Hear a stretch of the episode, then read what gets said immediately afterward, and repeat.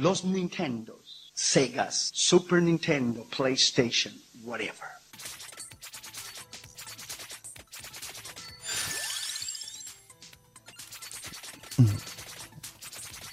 Em, eh, Isaac. ¿Qué? Isaco. ¿Qué? Isaco. ¿Qué haces? Estoy dándole aquí al Vampiro System. Em, dos cosas. ¿Es un vicio Vampiro System? Sí, es un vicio, sí. Sí, es un vicio, pero tenemos una cosa que hacer. Primero, un programa de radio de videojuegos, aunque no Ah, eh, videojuegos. podemos empezar más tarde. Y lo dos- Espera que acabe esta Y partida. lo segundo, no se llama Vampiro System. Se Es llama vam- Vampire Survivors. Es Vampiro System. Que estáis con la droga que no paráis todo el día. Y arranca ya el programa, macho. Pero quiero jugar, quiero Que jugar. no, que toca Game Over. Que quiero jugar como todo el mundo. Me acaba de salir de liaces. arranca esto, por Dios. Ah, vale. Arráncalo. Vale, ya lo dejo. Three, two, one. This is what we're made for. Game over.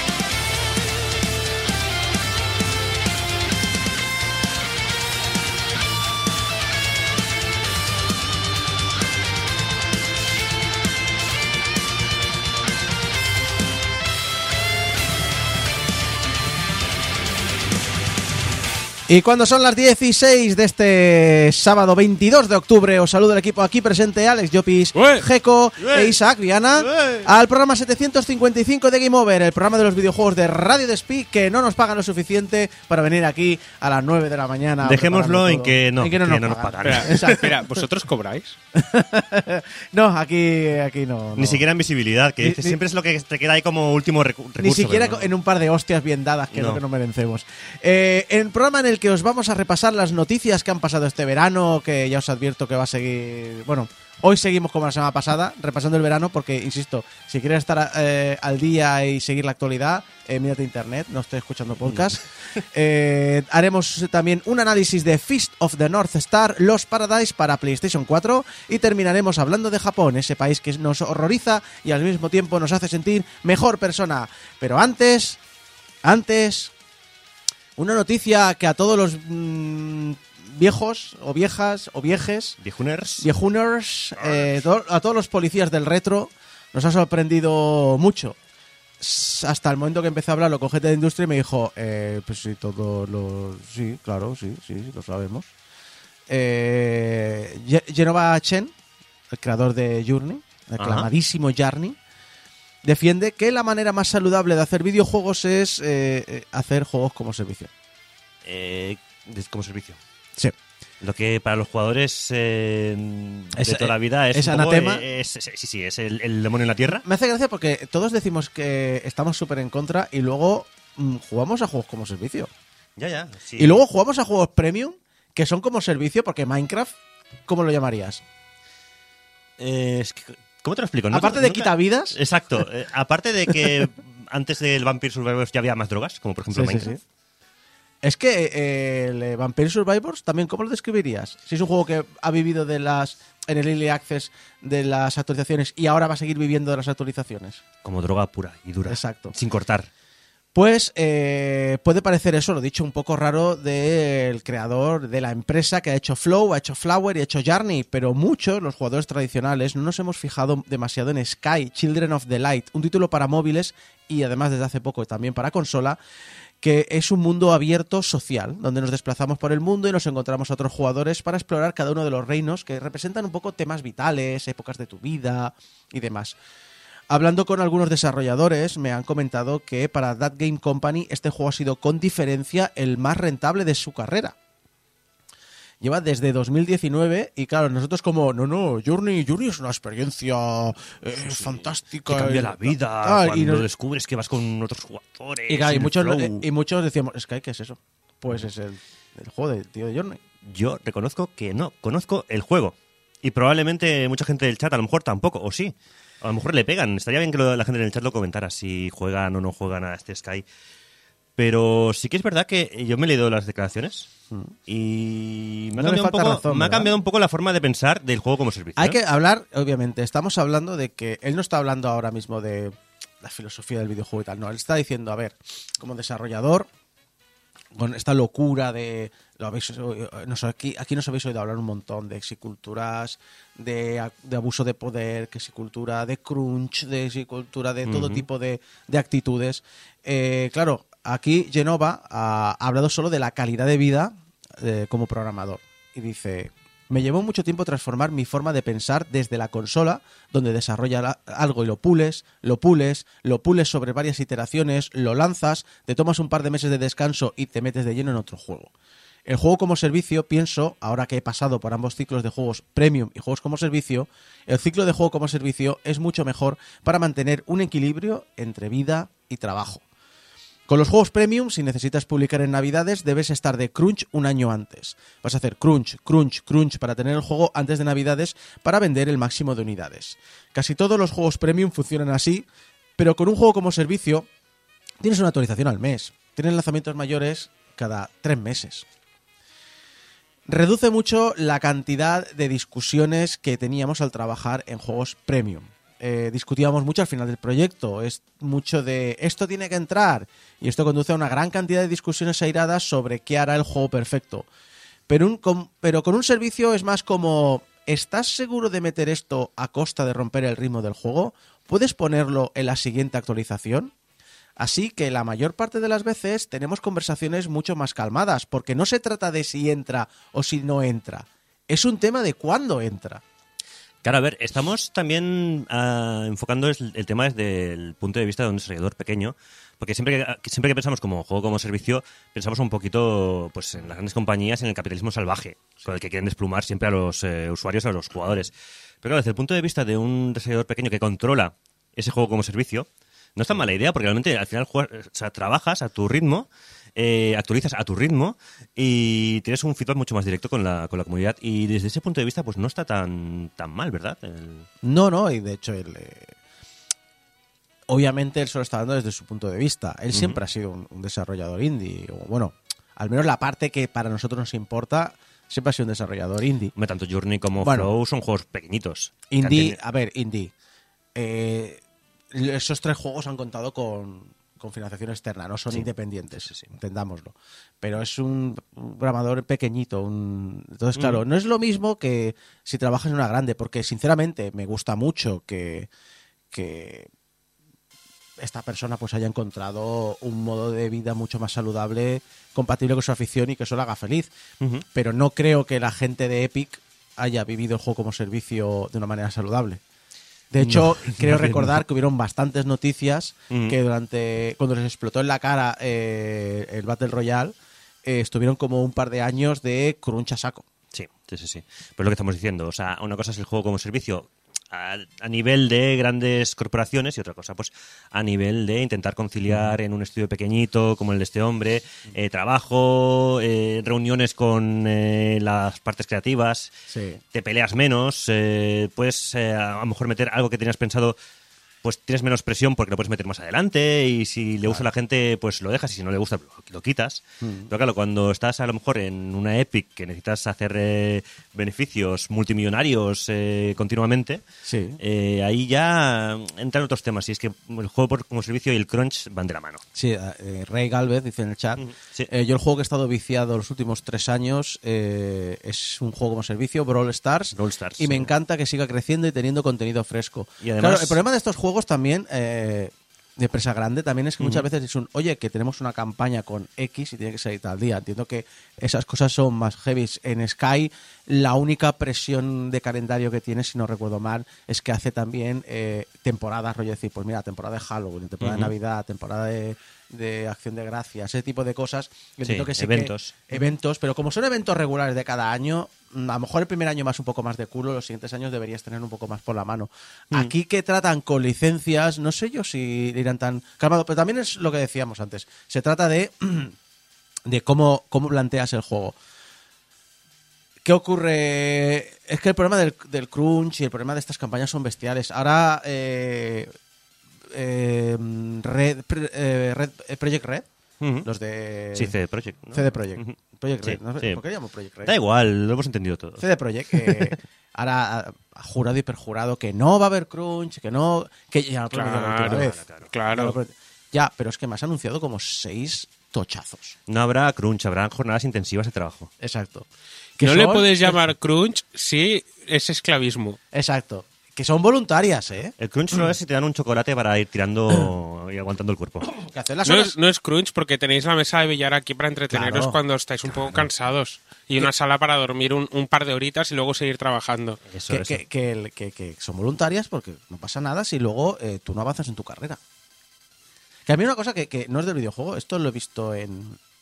mm, si miras mucho tema tecnología y demás en, en inglés, en América.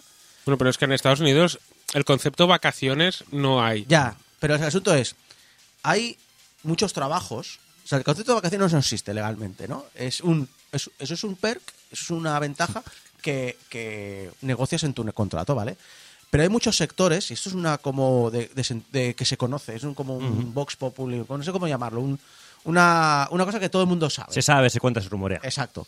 Que en ciertos sectores, aunque tú en el contrato digas, sí, sí, tienes 14 días de vacaciones al año, si coges, o si te acoges ese derecho de tener tus días de vacaciones, no vas a ascender, no vas a, a- No, porque a seguir tu carrera. es como que no vas a quedarte en el, escajón, en, el, en el est- en el escalón más bajo. Bueno, eso, eso pasa. Hay muchas compañías que son, no, puedes cogerte tantos días como quieras y como sea necesario. Pero si te coges, la- tus compañeros te van a mirar mal. Bueno, es como eso, que no estás como muy comprometido con la empresa, entonces, claro, no, está- no estás, no te mereces subir ni, ni ascender por eso, porque no comprometido, estás... con, comprometido con la empresa. A ver, para cobrar un 0,001% de lo que factura la empresa, Pero no estás no me, to- comprometido. no me tocan los cojones. Eh, Raúl Finker dice, Rockstar 60 horas semanales de crunch. Rockstar es otra de las que han dicho que no. Y, de ci- y lo cierto es que Rockstar en algunos detallitos parece que está avanzando. Pero hasta que no salga GTA 6 y hasta que no hayan como cuatro o cinco periodistas cubriendo y tratando con insiders y demás, creo que no sabremos nada realmente de cómo ha ido. Hombre, a Rockstar le han caído muchos palos eh, con el tema del crunch, eh, merecidos, pero Y sí, lo, lo- que no se, sa- lo que no se sabrá, hay cosas que nunca van a salir a la luz y es complicado. Eh, luego ya habrá algún Jason Schrader o similares que sacarán pues eh, los trapos y sabremos si ha habido o no ha habido crunch con Rockstar, lo mismo con CD Projekt. Sí. Pero vaya, que el tema de que el crunch vaya a, desapare- desa- vaya a desaparecer, eh, por muchas palabras bonitas que hayan, es, es- es muy complicado. No, no, no. A ver, hay- pero lo bueno es eso, que, que hay unas... Ahora mismo hay más presiones sociales. El- el- es bueno que se hagan estas eh, polémicas porque entonces el foco está encima. Eh, mm, es decir, eh, no está mal que de vez en cuando salgan estas polémicas, aunque a la gente a veces se, se canse un poco. Incluso el- el- pasamos al otro extremo del problema, que es que se conviertan en ruido de fondo y dejemos de prestarle atención. Porque pasa. Pero, o sea, de hecho, pasa en el sentido de que muchas veces cuando hago noticias, hay noticias de este tipo que ya no pongo porque es un. Más no, aporta, na- no Sí. aporta nada. Es decir, ha salido ahora otro caso de acoso en. em, ¿Cómo se llama? en Activision Blizzard. Eh, lo que ocurre es que, al parecer, eh, eh, la persona acosadora fue despedida a las dos semanas de. Fulminante. de que la- fulminantemente a, la- a las dos semanas de que la chica en cuestión eh, Levantará Lo- denunciará. la voz. Eh, la chica dice que no, la chica dice que lo, lo estuvieron manteniendo durante un mes. eh, la empresa dice que lo des- despidió fulminantemente a los 10 días. Sí que es cierto que en ambos casos fue despedido, porque esta persona, pues, a- a la chi- acaba de entrar una chica en la empresa. Esta chica había tenido una relación en el pasado con uno de sus jefes.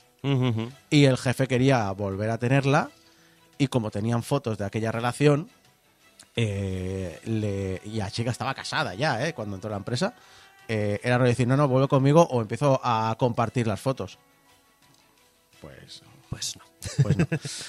Pero está bien que, que estén poniendo que el foco en, la- en este tipo de empresas y yo creo que ya Rockstar, Activision, CD Projekt, no te voy a decir que vayan a arreglarlo, pero van a, van a ir con muchos más pies de plomo y eso siempre es bueno. Y si volvemos a lo que hablamos, al tema de ahora, eh, si se consigue una racionalización del juego como servicio y la gente vive bien, yo creo que ahora mismo en Mojang viven bastante bien, Ujú, ujú, ujú. no lo puedo asegurar, Y pero además has comentado el caso de, de Rockstar y, y Activision Blizzard que viven el juego como servicio. O sea, es de lo que viven actualmente.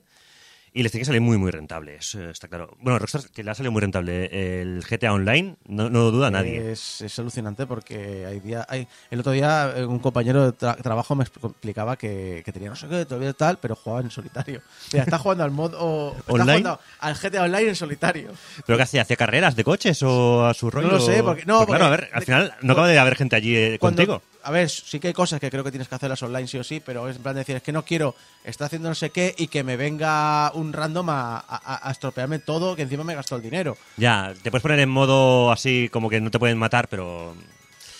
Pero bueno, sí que es verdad que siempre, allá donde, allá donde vayas a un juego online, siempre va a haber un gilipollas que te va a, to- a tocar los cojones. Eso es eh, inevitable. Y volviendo a Genova Chen, eh, he explicado también que, bueno, respecto a, o sea, o si alguien espera otra aventura cerrada, premium y demás, eh, Genova ha dicho, no me veo volviendo al sistema anterior. Esto da una mayor calidad de vida. Además es más seguro. Con un juego como servicio tienes una buena cantidad de jugadores y los ingresos ocurren más o menos de forma regular, así que puedes prever cuánto puedes invertir para hacer algo grande. En un juego premium estás a merced del productor o los inversores para pagar tus próximas facturas y tienes que alcanzar ciertas metas para que te den su aprobación para conseguir más dinero. La relación entre productor y desarrollador puede ser muy tensa. Una parte tiene el poder con el dinero, el otro lado quiere pelear por la calidad del producto y la fricción es siempre sobre esta relación. Si ejecutas un juego como servicio, la relación es realmente entre lo que el jugador quiere y lo que tú haces. Si haces algo que el jugador quiere, consigues un retorno económico de forma inmediata. Cuando haces esto en un juego premium, es una apuesta. Es algo del estilo, espero que a alguien le guste esto.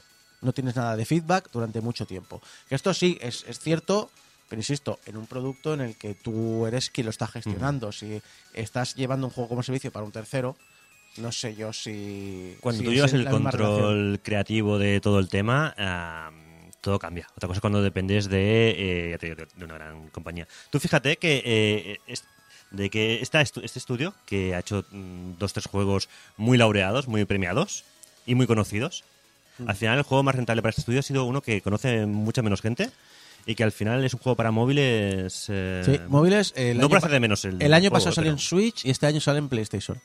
Eh, pero lo cierto es que eh, pues estaba hablándolo esto con un par de personas que trabajan en la industria y me dicen, no, no, si That Game Company dice que es el, con diferencia el juego más rentable que han tenido nunca en la compañía.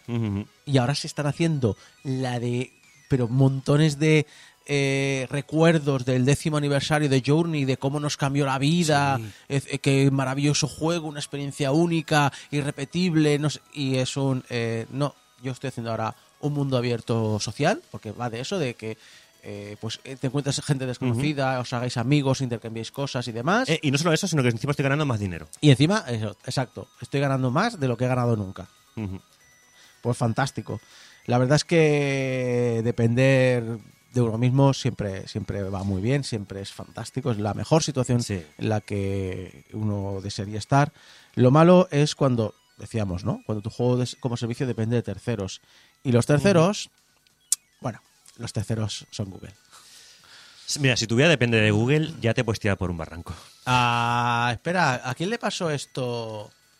¿Quién canceló un por el de Terraria? Ujú. ¿No, te- ¿no os acordáis de la polémica de Terraria? Creo que era Terraria, era Terraria, ¿verdad? Tengo memoria No pez, o recuerdo. sea, no sé, Yo qué, tampoco. no sé qué he desayunado hoy. Que de repente Google eh, le baneó la cuenta y entonces perdieron Ay, sí. todo el sistema de archivos, todo el sistema de correos de la empresa, todo, todo, todo. No había manera de ponerse en contacto y tal. Y al final empezó a rajar en Twitter. Dice, ay, que sepáis que el Porno Stadia ha sido cancelado. ¿Era Terraria o era Subnautica? O Subna- no me acuerdo cuál era Puede ahora. que- o sea, creo que era el de Subnautica, puede ser. O sea, porque recuerdo que era eso, que en plan, ah, pues nada, pues Era o tierra o agua. Una de todo. dos, ¿no? Pero de- no hay- o sea, dependemos del todo para vosotros, en toda la infraestructura eh, empresarial. eh, cuando hay un problema, no hay nadie que me pueda atender directamente, no tenemos ningún representante, ni ninguna persona que podemos acceder. Y cuando decidís hacer una acción ejecutiva de borrárnoslo todo, cuando digo todo, es todo el trabajo, todo el código y toda la, toda la estructura empresarial, no, no sois capaces ni siquiera de decir por qué. Y es un que os den por el culo. Es que es el problema del mundo globalizado a nivel de internet que tenemos es eso, o sea, dependes de terceras personas, o sea, terceras empresas o incluso más para que te mantengan tu propia estructura porque no puedes invertir, o sea, el problema es que la escalabilidad hoy en día está siendo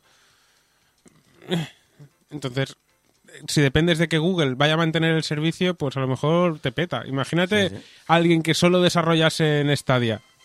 ¿Y ahora qué? Yo lo que no veo claro, por ejemplo, es que ahora, eh, tanto como desarrollador, como. Ya no te digo como usuario, pero como desarrollador, ¿cómo te metes en un proyecto de, que haya formado Google, por ejemplo? O sea, Es que que ahora no Google saca otra entre, cosa. entre el Amazon con sus estudios que cerraron y Google es como llega un momento en que ya no te puedes fiar ni de, la- de las grandes. O sea, si, si tú no vas a mantener ni que sea un mínimo de años esto hasta que sea hasta que sea suficientemente rentable, si al año y medio dices, bueno, ¿sabes qué? Eso lo que demuestra es que a las grandes, al final, al- lo que les pasa es que les da un poquito igual el tema. Y ya hablamos un, po- un poco de eso la semana pasada, que al final lo que hacen es que eh, el tema de crear algo en estas eh, grandes empresas está muy incentivado. Lo que no está incentivado es mantenerlo. Entonces, claro, como mantenerlo mm, no está... Ni, ni se valora para ni se valora para ascender ni se valora para que te paguen más pues directamente tú lo montas que es lo que te da el caché y luego te olvidas del tema y ya está. Entonces pasa lo que pasa que por ejemplo que llega Google y te cierra Stadia y todo lo que había con Stadia pues se va a- Al garete. al garete. Y eh, pasó, pues eso ha pasado con Outcasters, que es un juego, al parecer bastante divertido, de disparos online, eh, en el que con un stick llevamos... al parecer porque nunca ya lo sabremos Ya, ya, al parecer. Por- en un stick movemos a nuestro jugador y con el otro movemos la trayectoria de las balas de nuestro jugador. Y entonces puedes coger potenciadores para que para afectar a las balas, es decir, que reboten por stick, las ¿no? paredes. de toda la vida Un twin stick, pero en el que tienes, en el que no, hay- no estás protegido en ningún sitio, porque eh, claro, la gente está moviendo sus balas y además le está poniendo potenciadores para que reboten en las paredes y cosas similares. sabes que me gustaría probarlo pero no puedo Bueno, te- hasta el- hasta enero puedes, pero, pero no me apetece Exacto, si quieres pagar dinero, tengo que jugar al mejor al Vampir- al Vampiros Existen Vampiro existe. Vampiro Existen Eh, pues lo, lo dicho, este juego obviamente sufre las consecuencias del cierre de Stadia. Eh, claro, porque es que este Outsiders, al igual que pasó con Guild, es exclusivo de Stadia.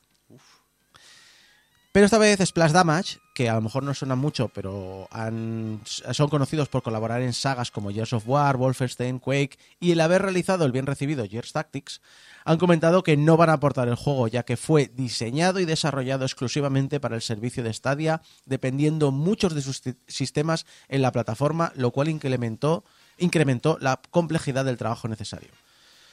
Y bueno, la empresa sigue creyendo en el juego en la nube, eh, cree que tiene un futuro brillante, espera que otras plataformas sigan apoyando esta causa, pero al parecer lo harán sin eh, Outsiders. Juego, ya te digo, que he leído por ahí análisis que era bastante divertido, estaba bien valorado, pero que al depender puramente del servicio Stadia mm, y al ser exclusivo Stadia, pues dicen que no les renta portarlo a otros sistemas. Por cierto, eh, una cosa también graciosa que no comenté la semana pasada y es que al poco de mm, anunciar, pero al poco creo que es el mismo día o el día siguiente, de anunciar Google que cerraba Stadia, eh, también eh, anunció una nueva, una nueva gama de Chromebooks ah especializados en el juego en nube.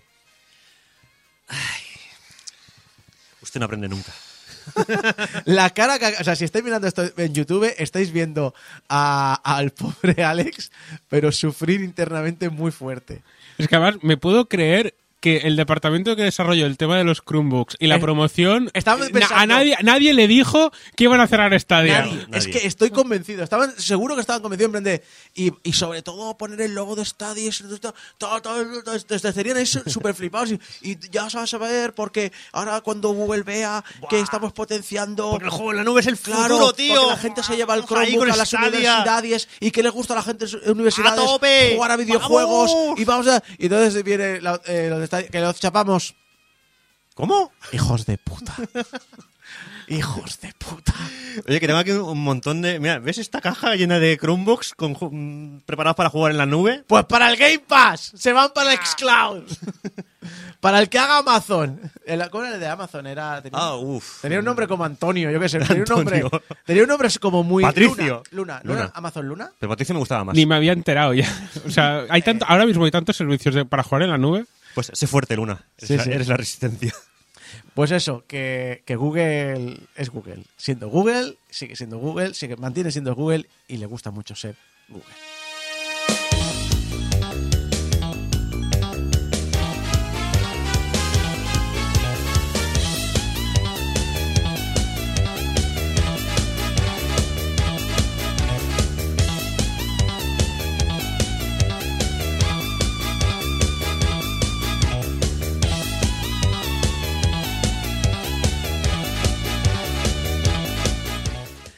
Eh, hablando de cuando dependes de terceros, hablando de capitalismo salvaje, hablando de la agenda comunista de Game Over, El capitalismo salvaje. vamos a hablar de inversiones. Inversiones salvajes. Eres Eh, Crypto Bro ahora. Eh, no me hagas a que tires de la lengua. Vamos a Eh, holdear con cojones. Porque han habido un par de noticias sobre inversiones al respecto. Eh, en primer lugar, recordaréis. Eh, eh, insisto, voy a hablar de países que no son nada comunistas, aunque algunas personas le llamen comunista a, a uno de los dos. No lo son. Pero bueno. Estados en Unidos. Rusia. China. Bah, tampoco es comunista. Eh, en primer lugar, recordaréis que Arabia Saudí está metiendo sus zarpas en la industria del videojuego, metiendo di- dinero como inversión económica a futuro. Axios hace eco del anuncio realizado por The Savi Gaming Group, el grupo inversor del gobierno saudí, para meter dinero en el sector del videojuego. El objetivo del grupo es comprar varias compañías de videojuegos y comenzar también algunas propias. Para ello invertirá 37.800 millones de dólares en el proceso. No soy capaz de procesarlo. O sea, no. Esto, No proceso mil millones. sí, O sea, imagínate 37.800. Estamos hablando de em, 10.000 millones más de lo que pagó Microsoft por LinkedIn, lo cual ya era una barbaridad. O sea, estamos hablando de unos niveles de dinero tan bestias. Ya, a este, es, es que es como. Bueno, ¿tú has visto, Hay la, gente muriéndose de hambre literalmente. ¿tú has visto la ciudad esta que Estamos están hablando, haciendo? estamos hablando de un En- país que lo de los derechos humanos es un cómic. ¿Tú has visto lo de Dubai? No sé si es Dubai o Arabia Saudí. La, la ciudad esta que es así como... eh, Una- en un, edificio. un edificio en línea recta. Sí, que, que cruzan todo, todo el país o- o, solo con. Sí, eso, eso se mide en miles de millones de tanto de tanto de dinero como en Que de se ha empezado a de construir. O sea, yo pensaba Claro. que sería el típico proyecto que se quedaría ahí, pero que se está construyendo. Sí, nos, sí. nos queda poco para la estrella de la muerte. O sea, Cuidado. Es, es lo jodido, porque a nivel de ingeniería me parece un proyecto fascinante, pero cuando se hace en ciertos países me parece eh, volver al feudalismo y, y aceptarlo horriblemente. Pero bueno, eh, lo dicho, eh, 37.800 millones de dólares en el proceso y está, además los han eh, desglosado. Más de 13.000 millones de ellos irán destinados a la compra y desarrollo de una productora puntera en videojuegos que se convierta en un partner estratégico del desarrollo. Tal y como está descrito, entiendo yo, pero tal y como está descrito, entiendo que quieren hacer una empresa con el poder de Embracer, Electronic Arts o Activision. Convertirse en, básicamente en una productora líder en el sector. Otros 18.000 millones se destinarán a comprar inversiones minoritarias en empresas de videojuegos existentes. Y la nota indica que su objetivo es establecer 250 empresas de videojuegos y crear 39.000 puestos de trabajo.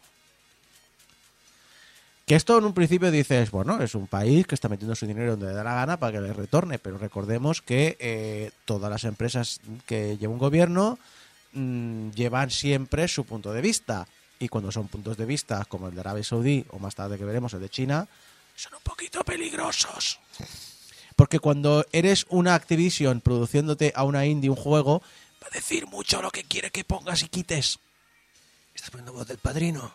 No, estoy poniendo voz de que no me pillen diciendo cosas antisistema.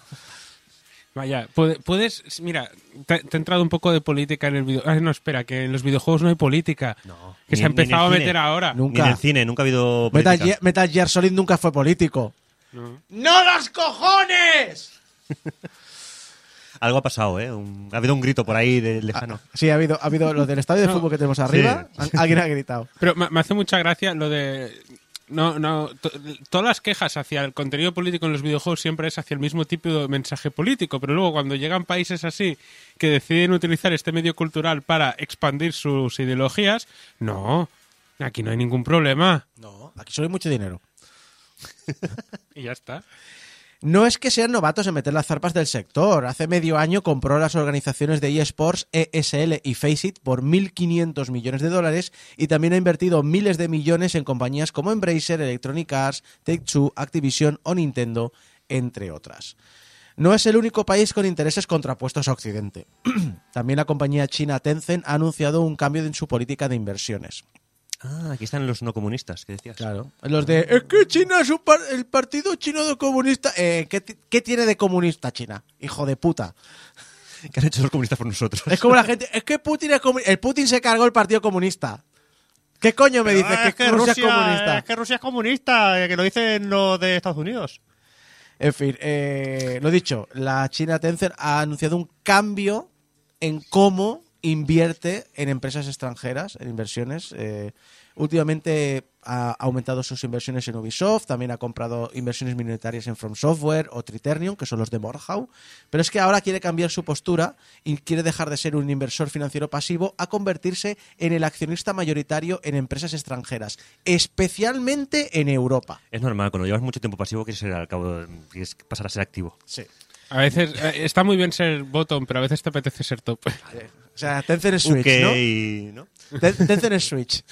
Tencent es un poco Switch. Ah, hay un tema. am, al final creo que con los videojuegos va a acabar pasando como pasa con la industria alimentaria. Va a haber cinco compañías y ya está. Mm. Sí, bastante. Porque Tencent ya estaba en todos lados. ¿Qué, más yo. van a hacer? O sea, Es que Tencent ya llevaba tiempo, a diferencia a lo mejor de Arabia Saudí y tal, a Tencent ya lleva mucho tiempo metiendo, eh, metiéndose en todos los, conse- los, los- los consejos eh, administrativos, que puede y metiendo dinero en todas las grandes empresas. Incluso ah, ya está ya camino de ser mayoritario, en, de ser socio mayoritario en muchas de las importantes, como estamos diciendo. Mm. De hecho, mm, lo dicho, esto obviamente indica un avance masivo de capital y de control de contenidos en estudios europeos, que ya se suman a las inversiones que tienen en Sumo Digital, que, la cual poseen su totalidad, eh, Fancom, la cual también posee al completo, eh, Bluebird Team, Hablan- hablando, Not, hablando de Silent Hill. Sí, Bluebird Team. Bluebird Team. Don't Not, Bohemia Interactive, Jagger, Remedy Entertainment, Supercell, Paradox, Frontier Development, Playtonics. Playtonic en todas estas tiene un stake minoritario De más- momento. más o menos grande, es decir, porque tú puedes ser minoritario pero tener cierta fuerza o puedes ser simplemente un yo pongo aquí la mano. Accionista. Exacto. Eh, pero también las españolas Tequila Works, de la cual es accionista mayoritario, y Novarama. De esto supongo que Que podrían sí. hablar mucho si les dejaran. Tanto los de... Ambos, ambos hablaron del tema lo justito. Sí. Ambos dijeron que era una gran oportunidad para crecer y para meterse en proyectos que antes no tenían poder. Lo cual, Bueno, no recuerdo cuál lo cual es cierto. sí, sí. eso Lo- es- no recuerdo si a Tequila o. Novarama están muy contentos. Sí. Yo- hay- de que puertas A ver, afuera perdona, están muy eh, contentos. Dani Sánchez Crezco de Novarama siempre está muy contento. Siempre está muy contento. Nunca y, y siempre necesita explicártelo. Exacto, en un hilo. yo creo que no es tanto el problema de si invierten o no, porque a tope con que la gente reparta, se reparta las riquezas en estudios pequeños, etcétera, etcétera.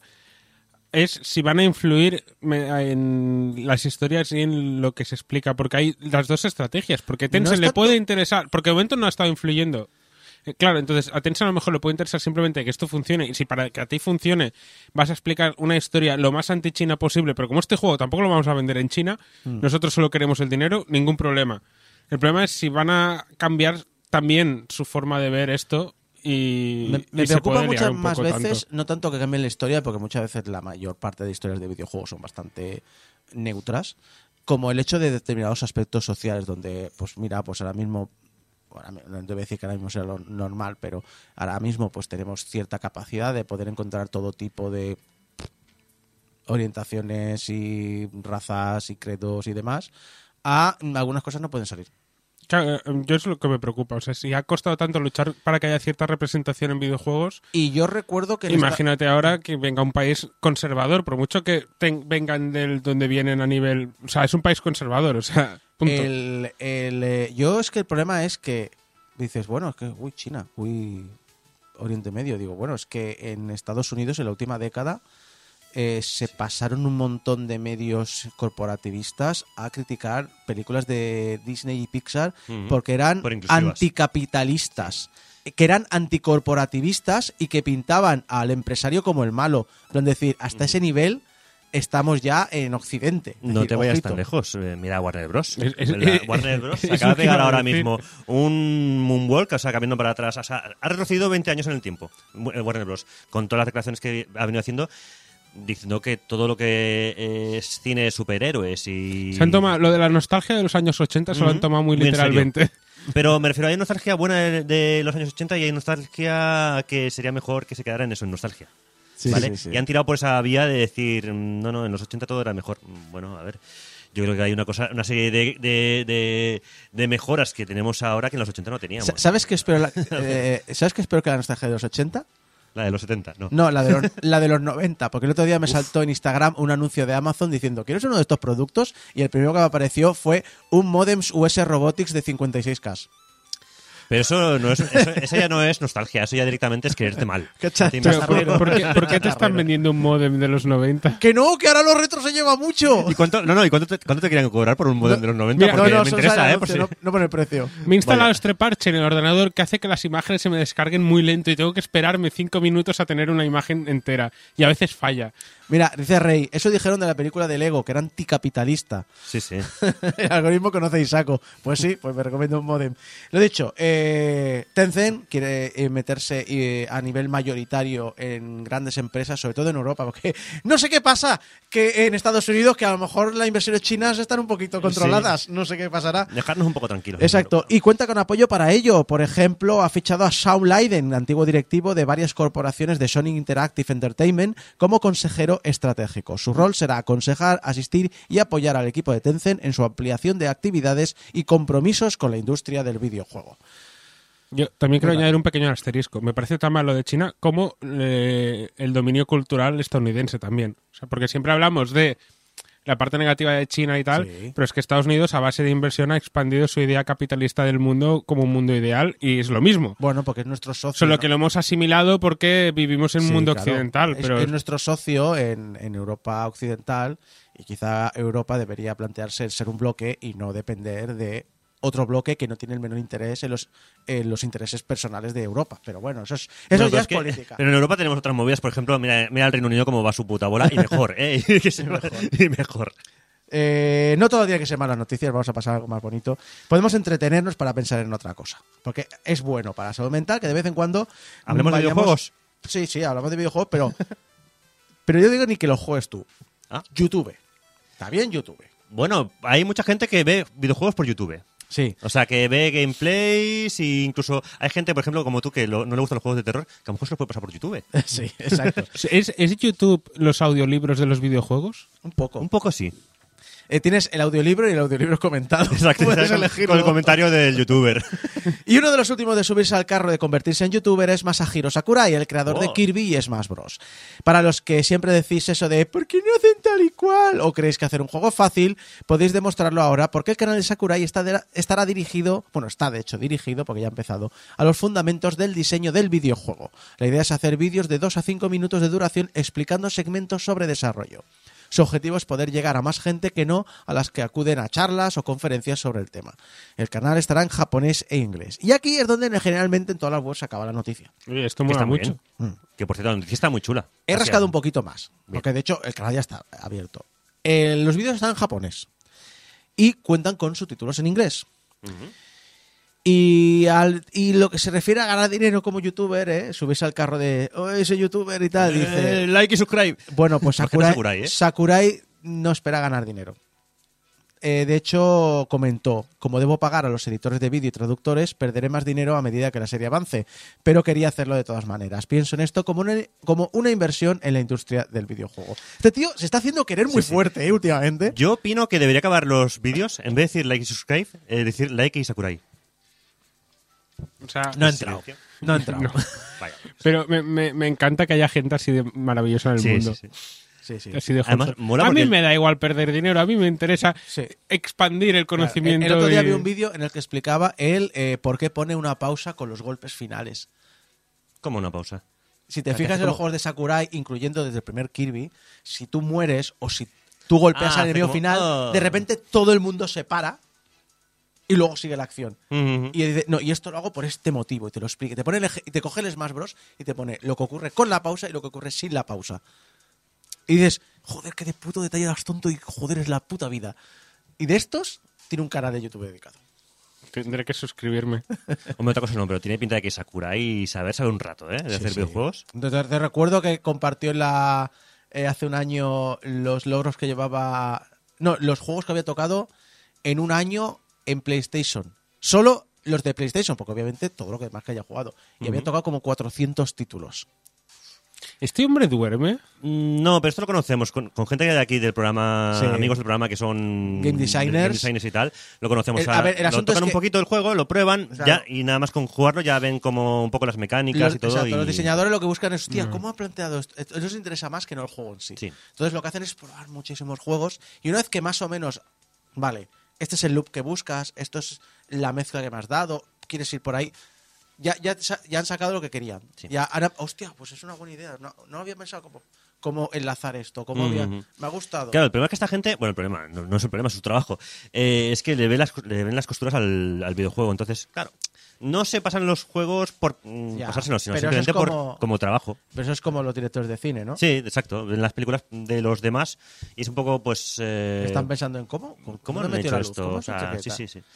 Y hablando de videojuegos bien diseñados, y hablando de juegos de terror, y hablando de las colinas silenciosas, eh, Resident Evil 7. El Pero eso- juego, Pero eso no, no es Colina Silenciosa, eso es el mal residente. sí, el mal residente. El juego que devolvió a la, la saga a su cauce. El título que recuperó el horror y el estilo de los clásicos, pero modernizado, es decir, lo trajo los nuevos persona, tiempos. pero Resident Evil de, de toda la vida. la demostración de que Capcom defiende al jugador de toda la vida. El Ahí, ahí, ahí, título, Capcom. El título que podía haber sido una puta mierda. ¿Cómo?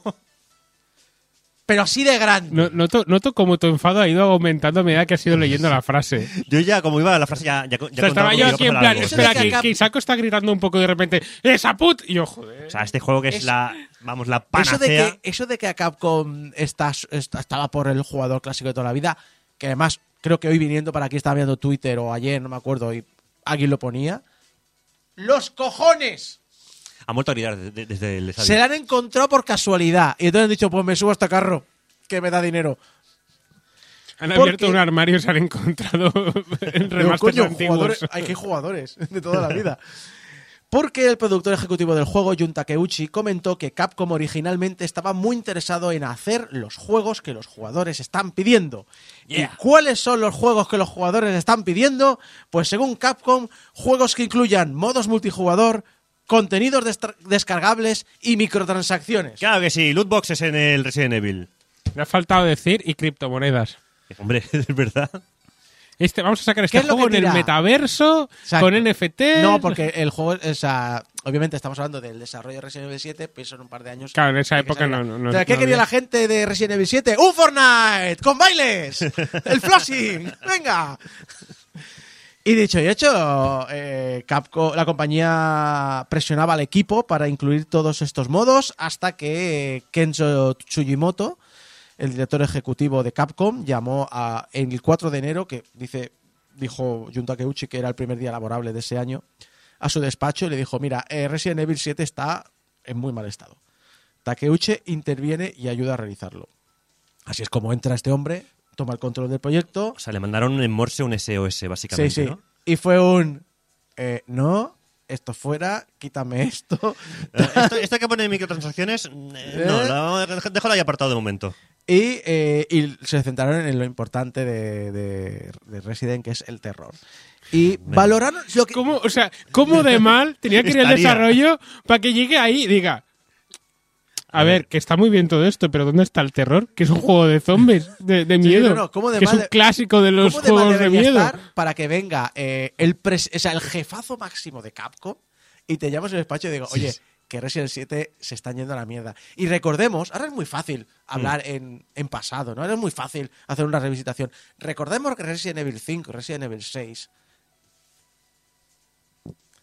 no sé cómo expresarlo. Resident Evil 5 y Resident Evil 6, con todo lo que ello conlleva, con todo lo que esas palabras conllevan, eran los más Vendidos. vendidos de la saga. A pesar de ser Resident Evil 5 y Resident Evil 6. O sea, que Capcom quisiera hacer un Fortnite, básicamente, o o lo que sea de Resident Evil, no me extraña en absoluto. Y el hecho de que al final sacaran esto, vamos, dijeron que sí, que valoraron hacer una parte multijugador, pero que no se vieron capaces de hacerlo emocionante y que diera miedo. Así que al final decidieron dejarlo de lado y finalmente, en palabras de Takeuchi, llegaron a la, abro comillas, peor pesadilla del marketing. Un juego de terror para un solo jugador, normal y corriente. A ver, pero ¿cómo vas a dar miedo si a lo mejor una de las opciones principales del juego es que te puedas comprar gorritos para el personaje?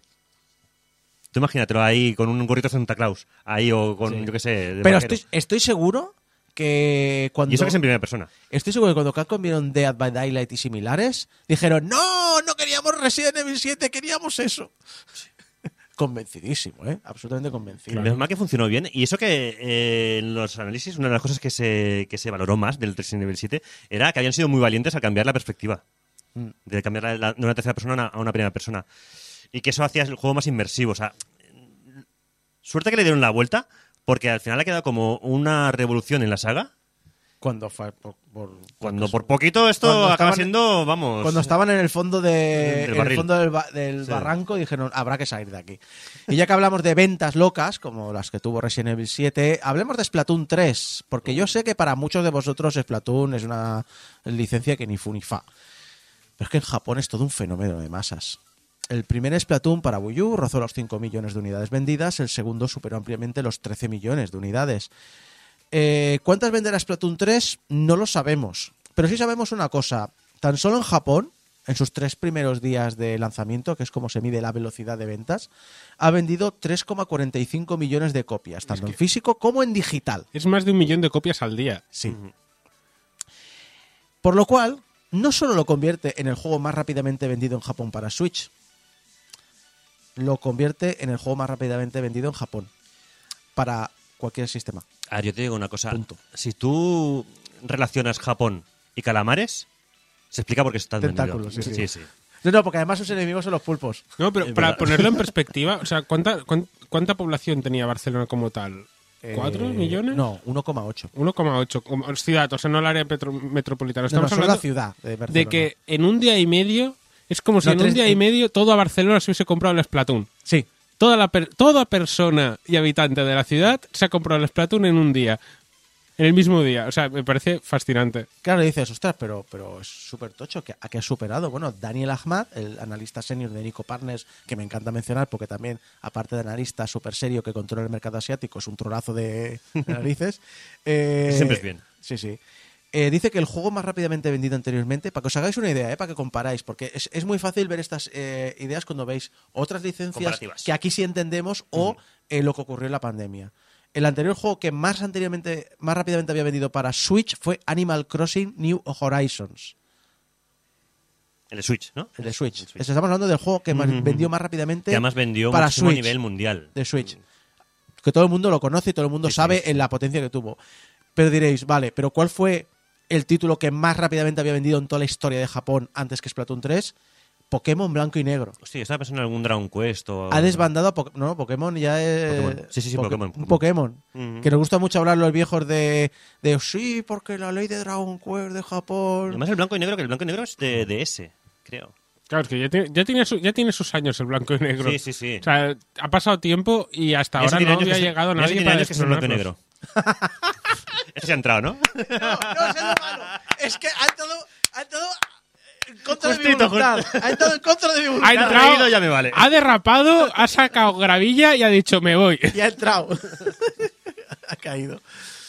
Madre, madre de amor hermoso. Ah, por cierto, a- antes, antes de que nos vayamos, quiero destacar que Rey Galvez en el, en el- en el chat ha dicho uno de los mejores chistes y ha mejorado el de Gecko, que es los de Among Us sí que podrían decir like y subscribe. Oh, Ta- bravo, bravo. tam- También ha dicho eh, Rey, eh, he visto demasiado hentai como para saber por qué es tan popular Splatoon. Sí, lo que yo digo. Japón, Ya, tentáculo. el, pro- el problema, el problema es lo- los que somos mm, eh, normales Sí. decimos, ah, tentáculos. Ajá. Los que dan un poco más de miedo dicen, eh, tienen aspecto de niñas. Bueno, ahora es una niña. ahora Loli- un- claro, es- es- es tentáculos ¿no? Y loli- y lolicón. Vamos a salir de este, de este, No, de este claro. hoyo. Fuera de esto, a mí me favor. encanta el mundo de Splatoon porque me recuerda mucho a la locura y frescura y viveza de Jet Set Radio. Me parece un mundo de esto como muy de cultura urbana muy chulo y muy vibrante y muy interesante. Habla también, coge mucho del fenómeno eh, idol y mucho del tema mm, J-pop. Es eh, muy, muy chulo. Habla mucho de temas de encuestas y de expresarse, con todos los comentarios que puedes col- colgar en la calle, los carteles, la- los festivales que te hacen una pregunta y pones de un bando de otro. Es muy de. Yo creo que, que está muy bien, es muy interesante, es muy llamativo por estos aspectos. ¿Y cuántos juegos acabará vendiendo? Pues bueno, lo sabemos de aquí unos años, lo sabemos cuando salga la Switch 2 y Splatoon 4. Pero vamos, viendo cómo va, eh, tiene pinta de que va a ser de lo más potente de la saga y a lo mejor uno de los que hace que rompan este fanatismo en Occidente.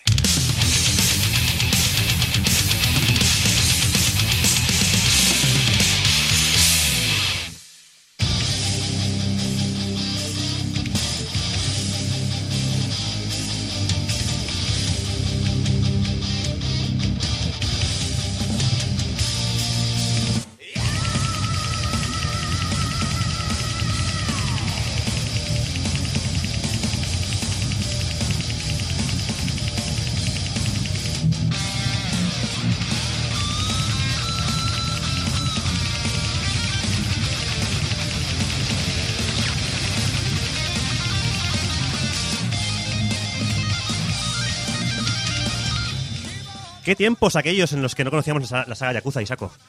¿Qué tiempos aquellos? Bueno, Tristes. el Yakuza, sí, eh, solitarios. eh, Espera, este, este año vuelve a ser un Game Over versión Yakuza. eh, Sí, sí, no, pe- pero, pero este va a ser el año y versión Yakuza spin-off. sí, porque nos hemos quedado ya sin entregas principales, con lo cual, eh, ¿qué te pensabas? ¿Que no quedaban juegos de Yakuza? Sí, quedan los spin-offs por comentar. y Yo por creo que el siguiente paso va a ser que saquen una consola solo de Yakuzas. Sí, bueno, eh, por mí encantado, cuando quieran, ¿eh? O sea, Se- sí, pero se llama Play 4. es verdad, además, porque los tienes todos aquí. De hecho, el juego que vamos a ana- analizar hoy en el programa es un juego que es todavía exclusivo de Play 4. Digo todavía porque a lo mejor, eh, saber si... Of the North Star, eh, Ish- no, Ishi no, eh, Kiwami. Kiwami, sí. Ah, bueno, el juego es eh, Fist of the North Star, eh, Los Paradise. eh, como bien habéis visto, si habéis visto el título del, del podcast. El puño de la estrella del norte. Sí, nuestro puño, el Hokuto no Ken. ¿Es- ¿Eso no era un cómic? ¿No había un manga? Es un era- manga, de hecho. A ver, sí, claro que es un, es un manga. De hecho, esto es una licencia ah, que se ha cogido los amigos del tribu Gotoku Studio. Eh, pues porque les apetecía, simplemente. Ahora os, os comento un poquito, pero sí, sí, es un manga ah, de estos clásicos atemporales eh, que nació en los años 80, que es eh, la cuna de muchas locuras. Y bueno, Bueno, ah, aquí, aquí en España fue de lo primero que publicó Manga Video. ujú. Es decir, un... Es que el manga es todo violencia y tal. No, no lo es, porque las historias japonesas hablan de, de amor y amistad y de repente... eh, toma, esta es, la nove- esta es la primera novedad y además nos estamos petando. Eh, Hokuto no Ken. O sea, el puño de la estrella del norte. Mira, mira cómo le revienta la puta cabeza. Tal cual. Y es que, a ver, eh, hubo este pedazo de boom en los 80, 90, de, sobre todo finales 80, principios de los 90, que el eh, manga anime aquí lo petó muchísimo en España. Y uno de los primeros abanderados, abanderados de, esta, de este movimiento fue pues precisamente Hokuto no, Hokuto no Ken, es decir, el puño de la estrella del norte, que es como se tradujo aquí. Yo creo bastante acertadamente, porque al final Hokuto no Ken significaba el puño del carro en japonés, y aquí dijeron, hombre, el carro de la estrella mayor. Pues vamos a hacer que sea el puño de la estrella del norte, que encima mola más. Y no sé si, no sé si lo cogieron directamente la, la traducción al, al inglés, Supongo que sí. seguramente sí, pero realmente me mola más que el puño del carro. O sea, el puño de la estrella del norte, pues eso, es, eh, eran los 80, donde se- como dice Raúl Finker en el chat, donde se ven las entrañas y cerebros estallando. Y es que este juego va de eso. Es fantástico. Ah, pero bueno, vol- volviendo al tema de, de lo que es el, eh, el estudio, pues eh, no, hay que tener en cuenta que no solamente Yakuza han vivido. No todo el monte es orégano y no todo Ryuga Gotoku Studio son, son Yakuzas. Eh, tienen unos cuantos spin- spin-offs. Tienen, por ejemplo, la, la propiedad intelectual de los Super Monkey Ball. Es de ellos. Hicieron algún juego como Binary Domain, que por cierto está muy bien, es un shooter muy chulo. Y bueno, entre tanto Yakuza, pues hubo un momento en la historia reciente del estudio que se tomaron un descanso, tanto tantas aventuras de Kiryu. Sí, dijeron, hasta nosotros, hasta, Hasta los del nosotros estamos ya de Yakuza cansados. dijeron, hasta nosotros pensamos Sí. que es demasiado. Entonces, bueno, se lanzaron a un proyecto eh, alternativo, cogiendo el tirón de una, de una licencia muy popular y viendo el resultado, pues eh, evidentemente también una licencia con la que tenían mucho cariño. Y se nota eh, en el juego. Eh, en este estudio tienen mucho, mucho cariño por este manga. Y seguramente yo creo que muchos de los, de los desarrolladores pues crecieron y se hicieron personas de pro pues viendo pues, efectivamente cabezas explotando y vísceras volar. Hablo, pues, eh, evidentemente, pues del puño de la estrella del norte. Y en este caso, pues, de esta versión que apareció en 2014, que es de, de 2018, pero lo considero todavía un juego bastante reciente. Y es un juego muy al estilo Yakuza. Vamos a hablar de Los Paradise.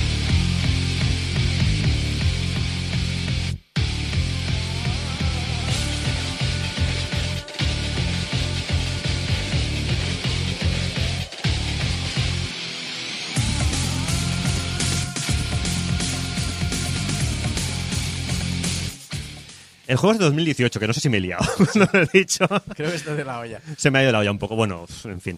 Ah, pues vamos a hablar de los Paradise. Eh, vamos a empezar quizás por lo básico, que es a quién le puede interesar, interesar este juego. Porque, a ver, el Ryuga Gotoku Studio sabe perfectamente lo que espera su público y cuáles son sus puntos fuertes. Si te gustan los juegos Yakuza, yo creo que a día de hoy ya mucha gente ha jugado Yakuza, entonces ya se puede decir, eh, si te gustan este tipo de juegos...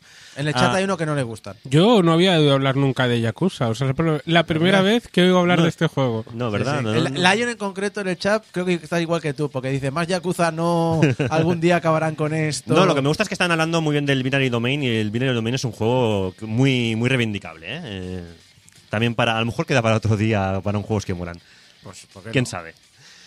Pero bueno, De hecho, ah, no, no lo habremos analizado ya. mismo. Voy a, voy a ir a la wiki no, de Game no, Over. no lo hemos actualizado porque ya lo he mirado yo en la wiki de Game ah, Over. ¿has mirado la wiki de Game Over? En Sí, porque tenemos, portalgameover.com barra tenemos wiki. una wiki, es portal Game Over barra wiki o barra Espera, Isaco, wiki wiki. ¿Tenemos una wiki de Game Over? Sí, tenemos una wiki de Game Over. Hace Ves a 12 visitarla. años que la tenemos. Bueno, ¿te gusta la saga Yakuza? Sí. ¿No sabes nada del puño de la estrella del norte o muy poco?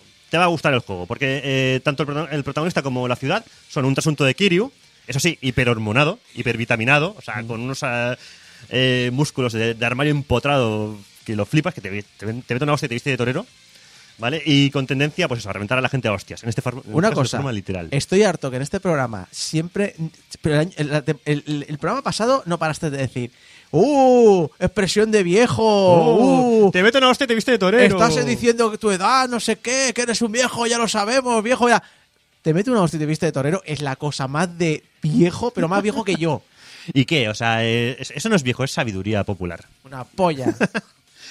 Total, ah, que lo que os decía, o sea, tanto el protagonista que es Kenshiro es, eh, no deja de ser un Kiryu hormonado y la ciudad del Edén, pues es, eh, que por cierto es una ciudad de cosecha propia, inventada por los guionistas del estudio, ya que no existe en el manga, es muy similar de todas maneras al barrio de Kamurocho, que es el barrio famoso de la saga de Kazuma Kiryu. Solo que en versión post-apocalíptica. Porque al final esto no deja de ser un Mad Max eh, a la japonesa. Que es como yo siempre eh, he visto esta, esta saga, este manga. Que es un Mad Max pasadísimo de rosca. Como si Mad Max fuera ya normal de por sí. Pero bueno. Luego entraremos en más detalles. Eh, por otra parte, esto lo hemos dicho si te gusta Yakuza. Si te gusta el famoso manga de Buronson y Tetsuo Hara, ¿vale? Hokuto no Ken. Pero el estilo de Yakuza, pues mm, no es lo tuyo. Es decir, beat'em up, con un poco de exploración, mucha narrativa y pequeños toques eh, roleros. Pues lo tienes complicado, porque el juego usa la misma estructura que la saga. Y te aviso que en este caso la historia, si eres un purista, lo vas a pasar muy mal, porque la historia es un what if, con muchísimo, muchísimo fanservice. Esto es para fans, fans de la saga. Pero fans que les da igual que esta gente coja el argumento y se lo pase por el arco del triunfo de, bueno, por la puerta de Kamurocho. O sea, eh, solamente es, eh, eh, siguen lo que es la historia eh, hasta lo que sería en el manga el primer arco principal. A partir de ahí, que es cuando arranca el juego, se lo saltan casi todo. Esto quiere decir que los Paradise pues se toma, mm, ya os digo, licencias muy gordas. No es malo per se, pero el tema es que prima la sorpresa y que aparezcan de repente personajes que no deberían aparecer, pero claro, es que son personajes muy importantes en la obra original. Bueno, pues hay que relajarse y simplemente los meten porque les apetece. Eh, a lo mejor les apetece meter una pelea de jefe súper espectacular, pues entonces aparece un personaje con ninguna justificación, simplemente porque es un personaje que el manga molaba mucho y lo quieren meter. Y la justificación es, vamos a curtirnos el lomo, que también es una expresión muy viejuna quizás, vamos a partirnos ahí la- las jetas, eh, para ver simplemente cuánto nivel de fuerza tenemos. Porque en los 80 los argumentos eran así, o sea, eran más simples que el mecanismo de un botijo. Dragon Ball hizo mucho daño. Sí. Luego tendríamos el caso más extremo, que es no te gusta ni Yakuza ni el puño. Con lo cual, pues no nos estás escuchando ahora mismo. Este análisis te lo has saltado con buena lógica. Y estás oyendo ya la sección de Japón, que haces bien. Eh, o el caso inverso, ¿no? Pues que te flipan las dos cosas. En ese caso, pues es- tampoco estás escuchando. Si te gustan las dos cosas, no estás escuchando el podcast, estás jugando el juego. ¿Vale? Bueno, sí, estás escuchando sin parar. El famoso es el. ¡Ah! Ese famoso eh, grito de guerra de Kenshiro, mientras mete 100.000 hostias. ¿Vale? Pues eh, bueno, es algo. eh, y además es algo que pensarás, pues mira, este juego lo han hecho, lo han escrito, lo han desarrollado solamente para mí, porque yo lo valgo. Y dicho esto, pues eh, el juego en sí se disfruta mucho más con conocimientos de Hokuto no Ken, Hokuto no Ken que sin ellos. Es un juego que, de hecho, que por culpa de, de él me he vuelto a leer parte del manga original, simplemente porque me apetecía y porque el juego, pues me ha hecho que caiga otra vez en... eh, Porque el juego lo vale. pero el juego lo vale, sí, sí. Y Además, eh, que el manga son, son esos mangas que merece la, merece la pena revisitar con el tiempo. Aunque sea por ver de dónde venimos a nivel argumentos, porque es lo que estamos diciendo. Dragon Ball hizo mucho daño. Eh, el puño de la estrella del norte hizo mucho daño y los yoyos no te digo ni el daño que han hecho permanente a las eh, neuronas eh, del colectivo humano. Pero bueno, la historia se ambienta, para el que no lo sepa, pues en una tierra postapocalíptica. Nos presenta a Kenshiro en la búsqueda de su prometida Yuria, de la que ha escuchado rumores que sitúan su paso por una misteriosa ciudad fortificada en medio del desierto, que es esta ciudad fortaleza llamada Edén, que también es llamada como la ciudad de los milagros. Una amenaza externa, como no, quiere hacerse, quiere hacerse con esa ciudad fortaleza que oculta algo muy oscuro en su interior y tendremos que hacer frente a dicha amenaza pues con el diálogo y la diplomacia y que no, que no, no cuela. Que lo tenemos que hacer con nuestros puños y con No, nuestra fuerza vital no, interior no. que es capaz de reventar las cabezas. Con diálogo, Y con, Y con diplomacia. ¡Pa! cada puño tiene un nombre diferente. Sí. Los Paradise hace esfuerzos para que el jugador conozca los detalles más importantes de la trama que adapta, con algunos flashbacks que recrean escenas claves, como el enfrentamiento con Shin, que le deja en el cuerpo de Kenshiro las icónicas marcas con la forma del carro de la Osa Mayor en su cuerpo. Eh, pero hay muchos otros detalles o personajes clásicos que se tratan más de pasada, lo que decíamos antes, eh, de que de repente aparecen personajes que no vienen a aparecer, pero hacen un cameo porque, bueno, mm, ¿por qué no? Porque nos apetece, ¿vale? Ah, eso sí, el resultado final del juego, avanzando un poco en las conclusiones, eh, se me ha hecho un tanto descafeinado. Si lo comparamos con otros juegos de Yakuza principales. El juego fue desarrollado en paralelo a Yakuza 6, de hecho, y al primer Judgment, por un equipo formado principalmente por novatos de la compañía, y eso, pues, eh, hombre, son buenos, pero se nota. De hecho, los Paradise aún usan el motor de Yakuza 5 y el 0, ya que el Dragon Engine que han venido utilizando posteriormente, por lo visto, les daba muchísimos, muchísimos problemas durante el desarrollo. Y es que, por lo visto, el Dragon Engine es especialito. Es bastante especial. Y cualquiera que haya jugado del Yakuza 6 en adelante, ¿eh? Se habrá encontrado con físicas súper locas, sobre todo cuando derrotas a enemigos y los enemigos salen volando y cosas. O, o- o entras en una habitación, tocas una- un elemento del escenario y todo el escenario como que, re- como que peta, como que revienta. No, no recuerdo cosas muy graves, ¿eh? Sí que he visto cosas más bestias en YouTube que, Ajá. que en, cuando- en mis partidas. A mí, a mí sí me han pasado de que hayan... Creo que en el Laika Dragon lo noté un poquito más. ¿Sí? Puede ser, porque al final también usa, usa ese, ese engine. Ahora que van a trabajar con el Unreal en los siguientes eh, juegos que van a hacer, pues veremos cómo, cómo va. Pero este estos Yakuzas tenían esas- esa, esa cosa que de repente, no sé, había un enemigo en el suelo y empezaba a dar vueltas y a salir volando, pero a 3 kilómetros de distancia. No, a mí me pasó, que eso lo colgué en Twitter, eh, eh, que mi personaje se quedó en el suelo y empezó a dar vueltas sobre sí mismo en el suelo, reptando. Pero bueno, eso es el que ha jugado, ello. el que ha jugado un Assassin's Creed, eh, vamos, es el pan de cada día, también Sí, te sí. digo. ¿eh? O sea, pero bueno, cosas súper locas que pasan. En este juego no. O sea, ya súper locos ya es lo que sucede.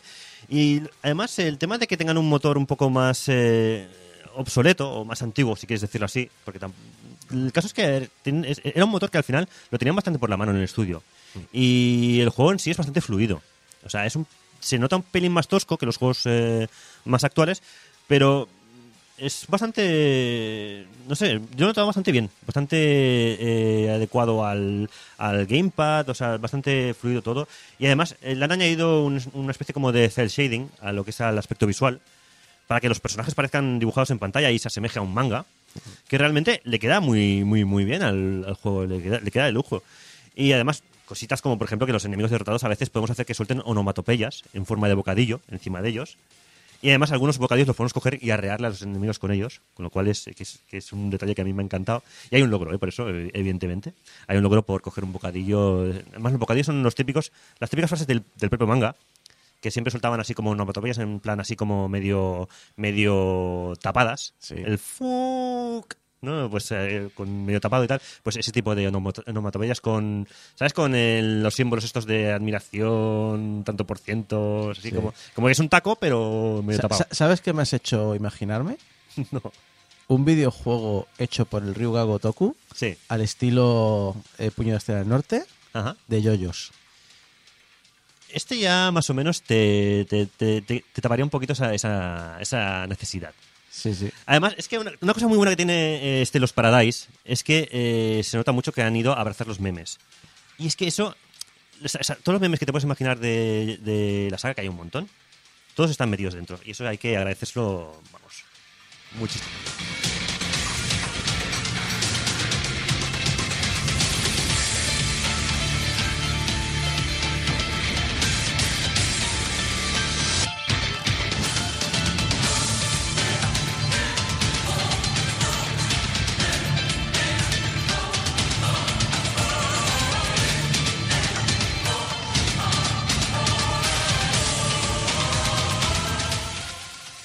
Y es que una de las cosas que tiene el puño de la estrella del norte, aparte de un musicote como estamos eh, escuchando de fondo Yo- todo el rato, Eso que estaba pensando, o sea, me dices que es un juego de rock casi épico o algo, me lo creo. Ópera que- rock eh, Sí. espacial. A ver, es un juego tan ochentero que es que el poder del metal fluye por sus venas y nos estamos escuchando solamente Sí. en lo que es la banda sonora. O sea, es, Y, el, y el envenenamiento por plomo, ta- por plomo también, ¿no? Pues también, sí, sí. Y aparte, como va de, de cosas nu- nucleares, igual. Bueno, es igual. Ahí ya me meto ya en Chernóbiles y cosas. Ah, el- una cosa, de las cosas que tiene el puño de la estrella del norte, como estamos diciendo, es que eh, cualquiera que haya vivido en internet puede reconocerlo, porque siendo un proto yoyo, precisamente como, como era, el juego es, o sea, el manga es carne de meme. Y el juego lo abraza perfectamente. Eh, Por supuesto, la escena de Omae wa Shindeiru está al principio, dejando claro de que aquí hemos venido al, al meme. O sea, eh, esto, por ejemplo, está.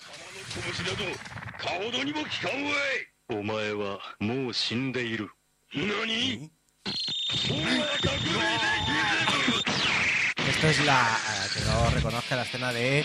Ya estás muerto. ¿Qué? Que ya- Y entonces de repente se le empieza a inflar la cabeza Sí, sí. y revienta en mil pedazos. Sí, porque el rollito que tiene este, este estilo de lucha es ese rollito de vas a dar cinco pasos y al sexto estás muerto. O sea, ese tipo, ese tipo de, de flipadas tan, tan macarras de los 80 de eso, de ya estás, mu- o sea, ya estás muerto. Estás vivo, pero o sea, no sabes que ya estás muerto. Sí, es un poco. eh, ¿Sabes quién.? ¿Sabes quién me gustó mucho que lo cogiera? Tarantino. Ah, sí, En cuando Kill el. Kill Bill. en Kill Sí, Bill, sí. Cuando dices ya sé que No vamos a los decir pasos. dónde, No, pero sí que es un. eh, tengo una técnica que. sí. Yo que- muerto, pero lo sabrás de aquí a cinco pasos. Sí. Eh, no sé si eran 12, pa- bueno, no, no me acuerdo. Pero sí, esa- el que haya visto esa escena lo tiene que relacionar sí o sí, Sí. con el puño de la estrella del norte, porque es que... Pero bueno, Tarantino eh, nunca ha negado su...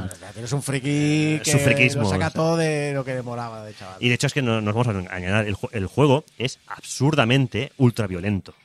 O sea, eh, el juego es violento al máximo. si fuera otra cosa, no sería. No sería un Hokuto no Ken. Exacto. Si no fuera ultraviolento, no sería, o sea, no, no haría honor a lo que está, a lo que está basado. Lo que pasa es que ese gore que es como el de las películas de Tarantino, que alcanzan niveles tan ridículos que no, no llega a desagradar, es más, te causa cierta risa incluso. De todas maneras, el aviso queda ahí, ¿eh? porque hay gente que, que este tipo de violencia tan explícita, aunque sea exageradísima, pues no, no le gusta, bueno, pues queda avisado, pero eh, sí que es verdad que el juego evidentemente viene con calificación de edad, no recomendable para menores. Pero bueno, si habéis visto, aunque sea algún OVA de la serie o algo del manga, pues ya sabéis lo que toca. Cuerpos deformándose, cabezas explotando, lluvia de sangre. Y además, bueno, pues lo que tiene el juego es que no es demasiado complicado, complicado realizar estos movimientos. Eh, ahora os comento un poquito cómo se juega, pero bueno, es como un Yakuza. Eh, lo bueno es que en nada te sentirás como un experto del Hokuto Shinken, que es este arte marcial del que estamos hablando. ¿Que tienes problemas de, de migrañas? No te preocupes, porque llega el doctor Ken, pasa por la consulta, que te va a curar definitivamente el dolor de cabeza. Para toda la vida. Para toda la vida. Bueno, para lo que te queda de vida, que va a ser 5 segundos. Bueno, esas son las cosas buenas. Vamos un poquito con las cosas malas, porque la- la- las tiene. A ver, eh, la duración del título pues es muy, muy variable. Mm, La historia principal se puede hacer en 10 horas. Estos de los 15. más cortos del estudio, porque la mayoría de, de juegos de Yakuza, los más rápidos, los que más de decir voy directo a la historia principal, Mm, son que 25, 20 entre 20 y 30 horas. Sí. Solo, y serían los, Casi todos 20 los horas. más rápidos, ¿eh? O sea, si vas solamente a lo que es historia principal, casi todos tienen unas 20 horas más o menos. Lo que pasa es que siempre acabas haciendo cosas secundarias. Si a que haces cuatro cosas secundarias se van a las 30. Eh, se va 30, 40 tran- tran- tranquilamente. Y si ya te vas ya al 100%, eh, pf, 60, 80, 100, dependiendo del, del Yakuza. Ah, pero no, no, la historia es muy cortita y de hecho puedes ir muy de cara a barraca, como decimos aquí. O sea, directamente vas a la historia, 10 horas, te la fundes y ya está. Pero claro, mm, digamos que lo que mola es ya que hay un universo creado para una el juego. una pregunta, un ya que en- estás en esto. Sí. ¿Es también el rollo Yakuza decir la historia principal es dramática Sí. y entonces para quitarme dramatismo, Tienes las historias secundarias y las que son la cosa más tonta del planeta? Sí, sí, sí. sí. Vale. Ah, el problema que tiene esto eh, es que, claro, si te pones a hacer las cosas secundarias, el juego se te va a ir no solamente a 100 horas, sino a 200 horas. O sea, ha pasado de ser el juego Sí. del estudio con la historia principal más corta al juego más largo del estudio. para exacto, las secundarias más largas. Sí. Ah, es que está muy mal balanceado en ese sentido. O sea, lo que es la historia principal te la fundes enseguida, pero como vayas a intentar hacer que el personaje sea el máximo, sacarte el 100%, el platino, los 1000 Gs, como. Bueno, 1000 Gs no, claro, PlayStation 4. El platino del juego, o sea, sacártelo todo, o sea, es 200 horas, lo veo hasta poco. Porque este juego es una pesadilla para completistas, eso sí que lo tiene. El motivo es que porque el juego tiene muchos minijuegos que son muy divertidos, que ahora comentaremos un poquito por encima. Ah, porque son todas versiones pasadas de rosca de otros ya vistos en los Yakuza, pero eh, el problema es que requiere que todas las actividades secundarias eh, pues eh, son actividades que son agradables y originales, pero se convierten en un trabajo a, jornada completa, todos. O sea, mi consejo desde aquí es que no queréis hacer el 100% de este juego. Jugad de la historia, intentad hacer las misiones secundarias, porque es lo que tú decías. Las misiones secundarias son la parte divertida y extendida del juego, y además hay algunas que son muy chulas, muy divertidas, y con muchos guiños también a los Yakuza. Hay algún personaje incluso que, sa- que repite de Yakuza, aunque sea Kamuro, o sea, aunque sea Japón Kamurocho, también sale aquí, porque claro, al final no deja de ser un yermo postnuclear. O sea, hay gente que a lo mejor eh, pues, ha sobrevivido no a lo, a lo que pasó. Y bueno, eh, los minijuegos probarlos, probarlos, jugarlos porque son muy divertidos, pero lo justo, no, no, no rayéis a, a completarlos porque son súper, súper largos. Y bueno, a ver, lo que os comento, un poquito hablando de las. Como, como el juego es un un Yakuza en sí, lo que es el sistema de combate es el habitual, eh, las eh, secundarias también son un poco las habituales porque están los típicos, pues yo qué sé, eh, el Outrun está, que además es muy divertido porque el Outrun lo puedes conseguir buscándolo en el yermo. Hay una hay aparte de la ciudad un yermo postnuclear que puedes coger un buggy e irte con el buggy por el, por el mundo, que eso es un añadido muy chulo y a la vez muy vacío. O sea, da sens- sensaciones encontradas porque eh, está muy desaprovechado. O sea, hay una cantidad enorme de, de- mapeado que visitar que en realidad no hay nada porque está vacío. O sea, realmente el yermo hace honor a su nombre. Y es una pena porque podría haber dado más de sí, pero bueno, da para que por, por lo menos haya carreras con el buggy. Y si en el Yakuza 7 teníamos, por ejemplo, el Mario Kart, porque lo que hay es un Mario Kart descaradamente, aquí, esto te va a gustar, tenemos un F0. Literalmente un F0. ¿Otra vez sigue haciendo un F0? Sí, y además, porque además la barra de vida es la de gasolina, no puedes dejar que se gaste porque si se gasta eh, la tienes que ir recargando durante la carrera. O sea, es un F0. Y, evidentemente también le pega más, porque mm, si estás en un yermo postnuclear con motoristas puncarras de dos metros eh, musculados, pues evidentemente no se tiran conchas ni plátanos, se tiran misilazos o lo que pillen. Oye, o- también o sería hachazos. divertido, ¿eh? Conchas Sí. y plátanos mutantes gigantes. Sí, pero no, aquí tiran más a los que son la parte de misil, de misil balístico. ¿Os imagináis un Mario Kart hiperrealista? Sería muy turbio. Sería muy turbio. Es que me acaba de venir a la cabeza, perdón. no, no te preocupes. Luego tenemos pues eso, el minijuego de, por ejemplo, el de béisbol, que en este caso son las pelotas son motoristas que vienen a toda castaña y que utiliza una viga gigante para batearlos. Tienes el, el minijuego de camarero, que es el que más se ve en los trailers y es muy divertido. La verdad, tienes que hacer amigos de la gente del, del pueblo. Y además es como desbloqueas misiones. Y además tiene el, el cóctel de You Are Already Drunk, drunk perdón. Es decir, ya estás borracho. Que es el mejor nombre de, de cóctel que hay de la historia. Y bueno, ah, tiene un montón de cosas, pues el coliseo, hacer de recompensas, tienes el típico cabaret, que también está muy chulo, es un cabaret eh, el cual puedes reventar a hostias a los clientes. Seguramente habrá mucha gente que trabaje en cabarets eh, que se haría hacer esto, lo que, lo hace- Kenshiro aquí con, con la clientela que se pone tonta. Y bueno, valorando en conjunto a los Paradise, pues hay que decir que logra unos objetivos muy loables. El juego es divertido, representa muy bien a Kenshiro y al universo que quiere homenajear, aunque se pasa de frenada con tanto fanservice, para que todo personaje importante en la obra pues aparezca, aunque sea haciendo un cameo, aunque no le toque. Es un buen juego de acción, eso sí, ¿eh? está lleno de momentos memorables y, eso sí, algunos eh, recogidos del, del manga, como no puede ser de otra manera. Su mayor problema es que en todo lo demás se queda a medio camino.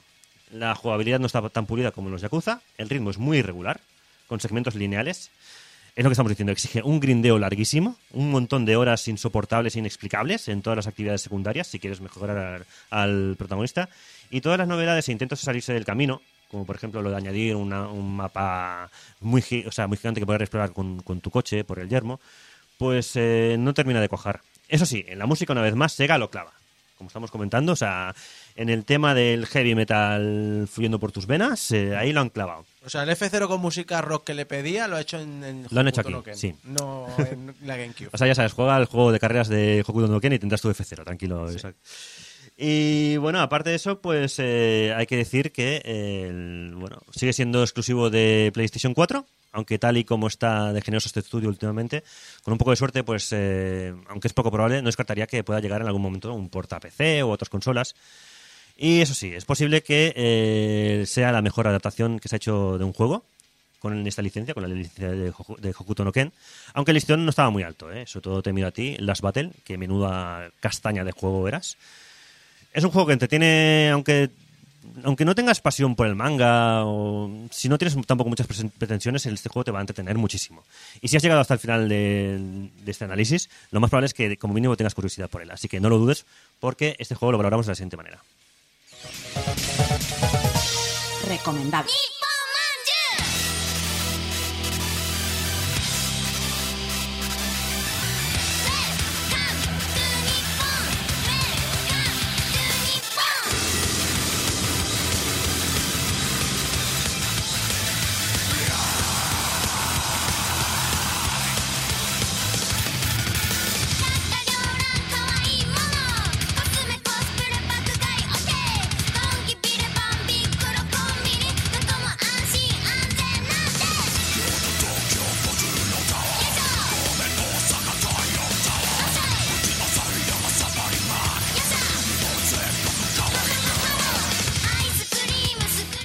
Y con la nueva melodía de Japón, bienvenidos a Japón.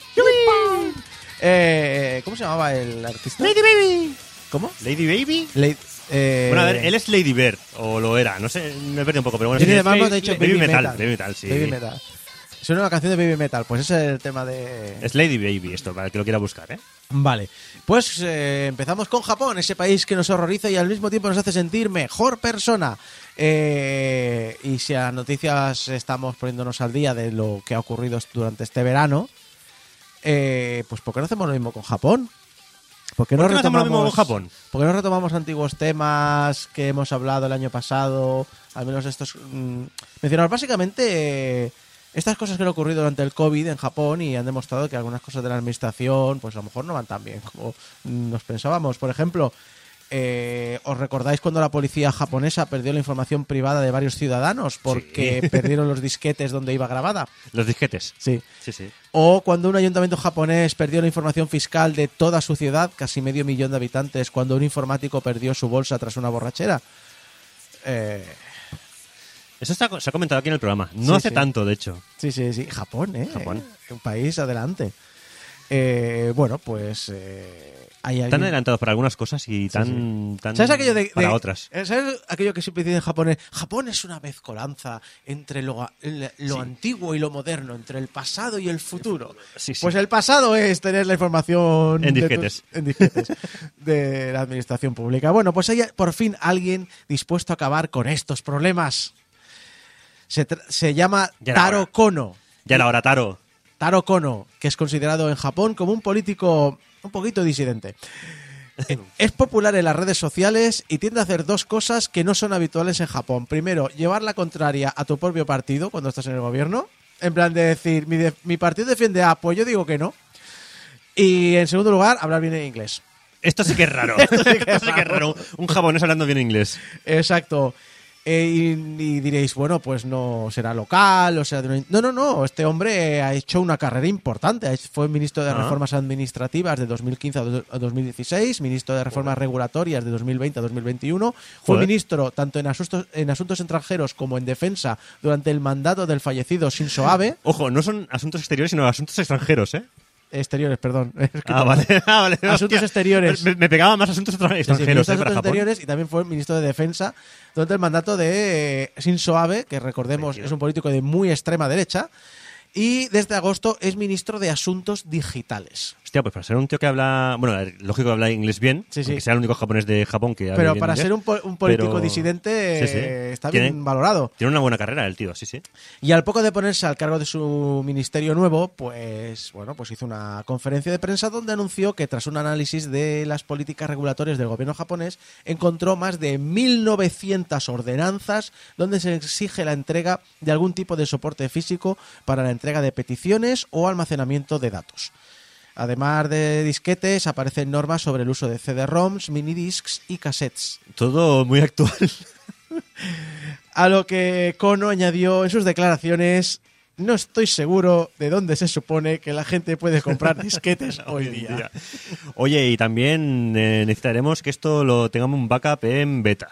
¿vale? sí. En beta o UHS 2000. Yo creo que si necesita disquetes, eh, puede ir a cualquier eh, de esto, estas cosas retro.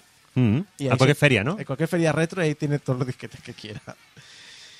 Eh, el hombre lamentó que las políticas del gobierno estén tan anticuadas que impedían la implementación de soluciones online y en nube y pidió revisar dichas regulaciones para que durante este año se presenten borradores para que las agencias del gobierno puedan introducirlas. Hay que decir que sí, que hablamos de estas cosas, como hablamos el año pasado, la temporada pasada, ¿no? De perder información que está en disquetes. De hecho, el hombre aquel del COVID eh, se pasaron dos peticiones al banco para hacer las transferencias online, una, eh, perdón, eh, transferencias del cheque COVID, una online y una en disquete. La que falló fue la online. La disquete iba perfecta. Dice, dice Lion en el chat que ahora entiende el online de Nintendo. Casi va por disquetes, ¿no?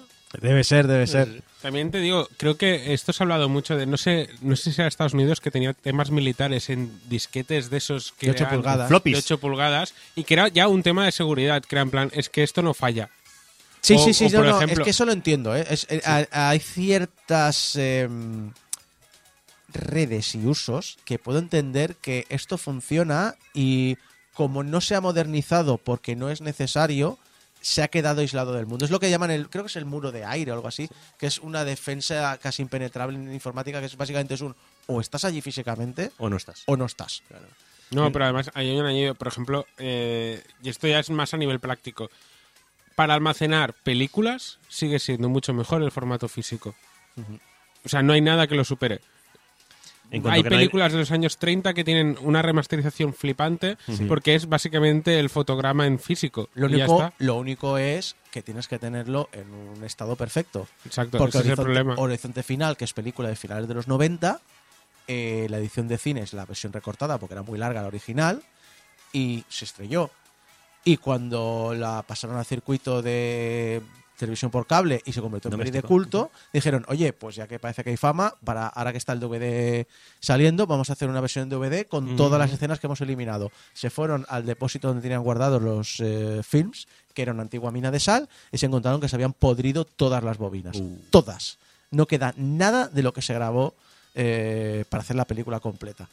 Es que esto es, es muy complicado. Entonces yo puedo entender que a veces hay cosas que en formato físico es más fácil que se conserven en el tiempo y a la vez mm, es más difícil para según que otras funciones. A mí todo esto nos, nos suena un poco también al rollo este de la música, de que es que en vinilo se escucha mejor. Siempre. Bueno, Nada. eso ya es una percepción más personal. Es decir, eh, a, ni- a ver, eh, esto yo cuando, cuando estudiaba en los 90. A nivel teórico, el analógico es la perfección. No hay nada digital que pueda alcanzar la calidad. Pero a nivel práctico, eh, hay las, siempre van a haber limitaciones que te impiden llegar a, a dicha perfección. Por lo tanto, eh, lo digital es lo sufi- suficientemente bueno como para que tú Pero además- actualmente no te enteres. Es lo que has dicho cuando tú estudiabas. Ahora hay formatos digitales sin ningún tipo de pérdida de calidad, sobre todo teniendo en cuenta que ahora se masterea y se graba todo en digital. Entonces, Sí, sí, pero es que la, la idea es que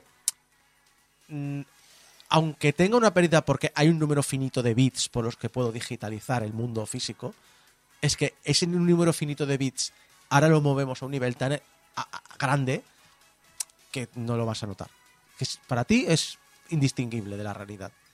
Entonces, eh, sí, la teoría está ahí. En la práctica, obviamente, el mundo que vivimos ahora es más cómodo en digital. Ahora, un accidente en digital generalmente suele ser devastador. En físico, muchas veces, a, a veces hay posibles soluciones.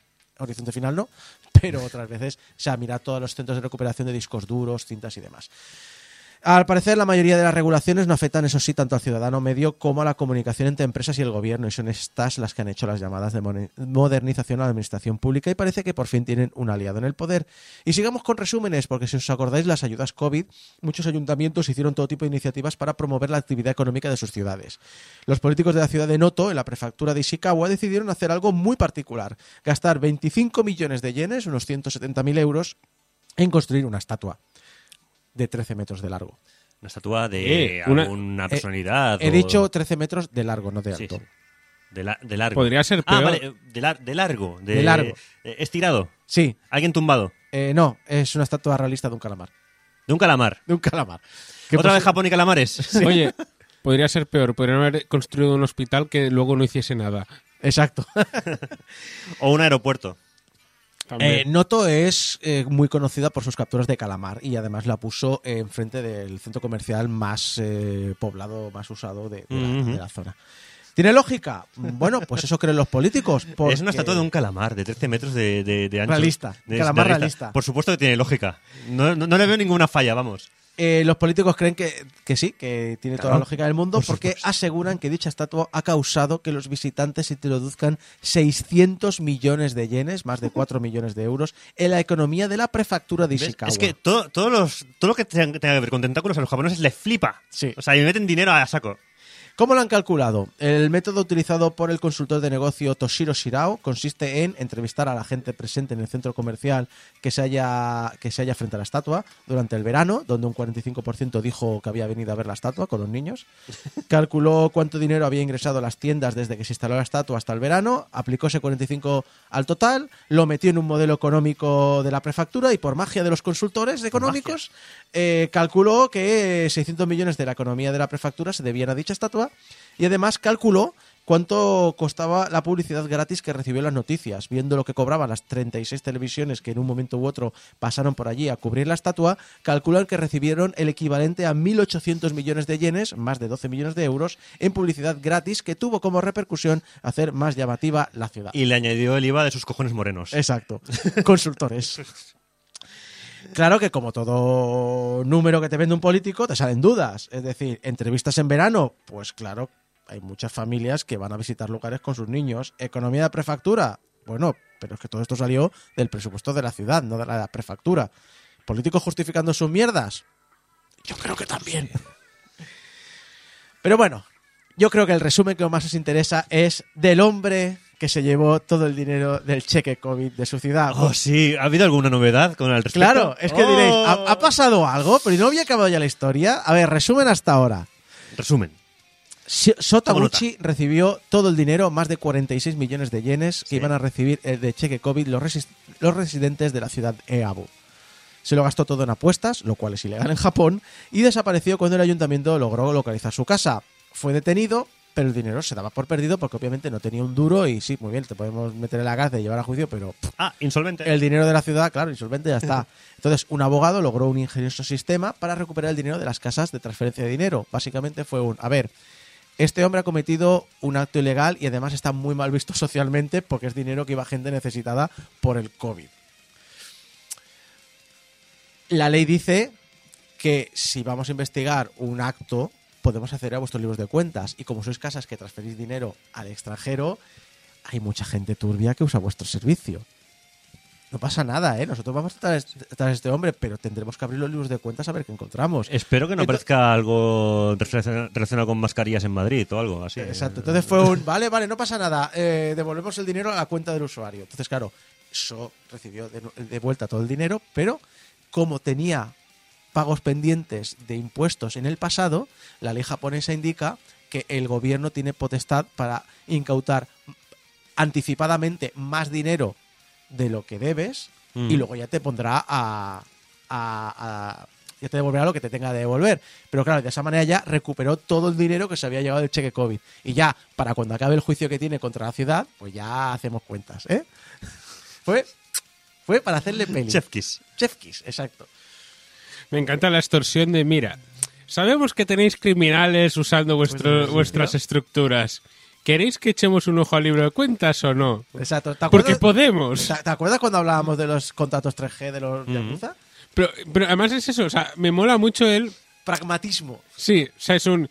Podríamos sacar mucha mierda y de hecho deberíamos, pero como lo que nos interesa más es esto, Sí. Da igual, seguid con vuestras mierdas. Total, que así estábamos, la historia había acabado ahí. Hasta que el pasado 1 de agosto, tras dos meses, salió bajo fianza de la estación de policía. Multitud de periodistas se situaban frente a la estación y vieron a Taguchi salir con un pelazo de la hostia, porque decía en la cárcel, como preso, sí que tienes derecho a, a que te corten el pelo, pero en la prisión, que es de una estación de policía, no. Ah, vale, pero en el cuartelillo no te rapan. No. Vale. Eso te lo pagas tú si quieres. Vaya. Así que, eh, pues nada, salió, dio una reverencia y luego se subió a un coche y su abogado pues publicó un anuncio de Takuchi diciendo siento mucho haber causado problemas a tanta gente a causa de mis acciones. Una vez que haya salido bajo fianza, trabajaré y devolveré el dinero que me llevé poco a poco. Pero a ver, ¿cómo lo va a hacer? Mucho dinero, ¿no? Claro, es- eh, tiene una denuncia que pesa sobre él por 53 millones de yenes, que son más de 360.000 euros. Y la respuesta a todo esto quizá recaiga sobre la persona que iba en el coche que recogió Taguchi al salir de la prisión. Uh, el plot twist. Hikaru. ¿Quién es Hikaru? Pues Hikaru es, uno, es una persona, es un japonés que, que básicamente empezó sus días laborales como obrero en una fábrica de Japón, pero harto de sufrir abuso de poder por parte de sus superiores, lo dejó todo y comenzó una carrera en solitario que le hizo millonario. Vender, abro comillas, productos informativos, cierro comillas. ¿Qué es un, abro comillas, producto informativo, cierro comillas, ¿Qué es en un, Japón? abre comillas, producto informativo, cierra comillas? En Japón lo llaman a esas estafas que te venden los secretos para hacerte millonario o aumentar tu memoria en cinco días o cómo perder tantos kilos en una semana. Pero Alargar tu obviamente, o alargar tu pene. Y hasta- obviamente hasta que no pagas no te revelan los secretos que suelen ser o bien cosas de sentido común o consejos que te podías gratis en- la red o alguna gilipollez o directamente estafas. Vaya tela. O sea, es, es- es en plan de. ¿Quieres conse- consejos para no estar triste? Uno, no estés triste. Exacto. ¿Cómo, ¿Cómo hacerte millonario? Uno, roba dinero de, de- Del resto, del del resto de la gente de tu, de tu comunidad. de- y tal. Pero este hombre, una vez que estuvo montado en el dólar, bueno, en el yen, eh, desarrolló una crisis de conciencia. Y entonces, así que con el dinero conseguido, ¿qué hizo? ¿Lo devolvió? No. Eh, lo que hizo fue montar un canal de YouTube, ¿Qué dices? ¿Se metió youtuber? se metió a YouTube y se dedica a ir detrás de las mismas estafas que le proporcionaron a él los millones que tiene en primer lugar. Y al parecer esta nueva faceta le va muy bien, porque a la gente siempre le gusta mucho eso de ver cómo alguien va desmontando negocios basados en estafas. La estafa era el camino. La estafa, La estafa eran los amigos, amigos que y los amigos el camino. Y al parecer, cuando vio la historia de Taguchi, pensó que era un buen chico que tomó las decisiones equivocadas y decidió echarle una mano. O bien es, lo ha hecho para ganar más publicidad, lo que preferáis pensar. Eh, pagó la fianza, le recogió, le hizo una larga entrevista para su canal de YouTube. Por favor, sin, sin saber nada más, quiero que el plot twist sea que el, eh, que el Taguchi lo ha estafado a él otra no, vez. No, no, no. O algo. Taguchi parece que está tomando en serio.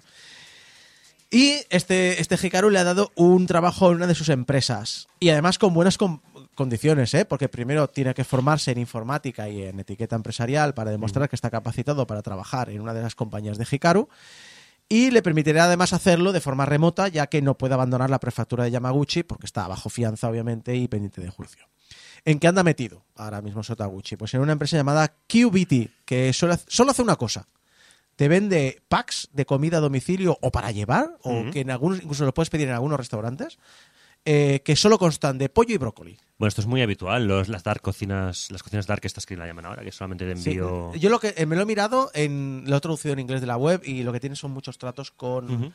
En restaurantes. Entonces, esta es casi en la- las grandes ciudades de Japón, pues hay muchos tratos con restaurantes que te lo preparan allí, si quieres. Y es para enviar y punto. Exacto, y tú lo puedes pedir Sí, sí, por sí. Uber Eats o por empresas rollo Justit de allí, o puedes ir a algunos lugares que te los venden.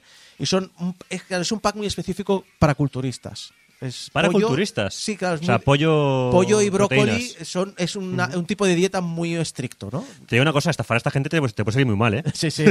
lo puedes pedir a domicilio caliente, lo he dicho, pues tienen tratos con restaurantes y demás, o lo puedes vender frío y lo calientas en un minuto en un microondas a 600 vatios. Hasta ahí he llegado a traducir las cosas, ¿eh? Fijaros, Vale.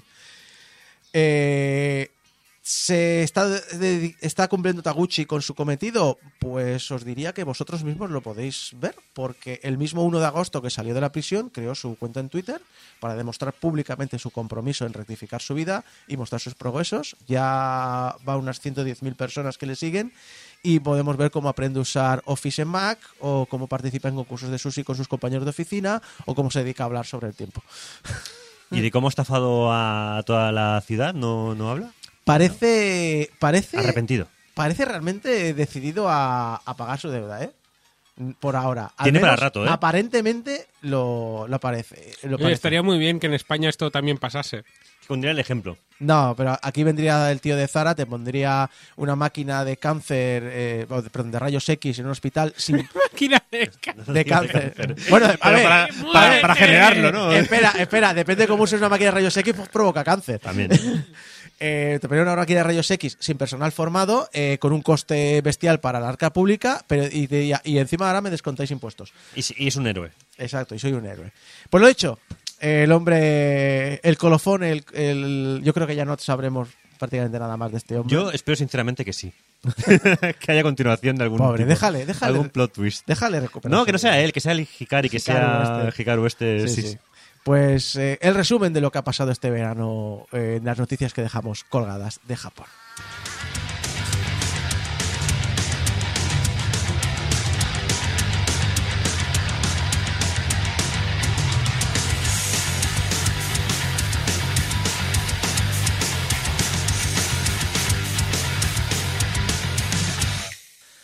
Y nada, llegamos al final de este programa. Muchas gracias a todos los que me habéis acompañado aquí en el estudio. Alex Llopis, Jeco, ¡Ué! servidor de ustedes Isaac Viana.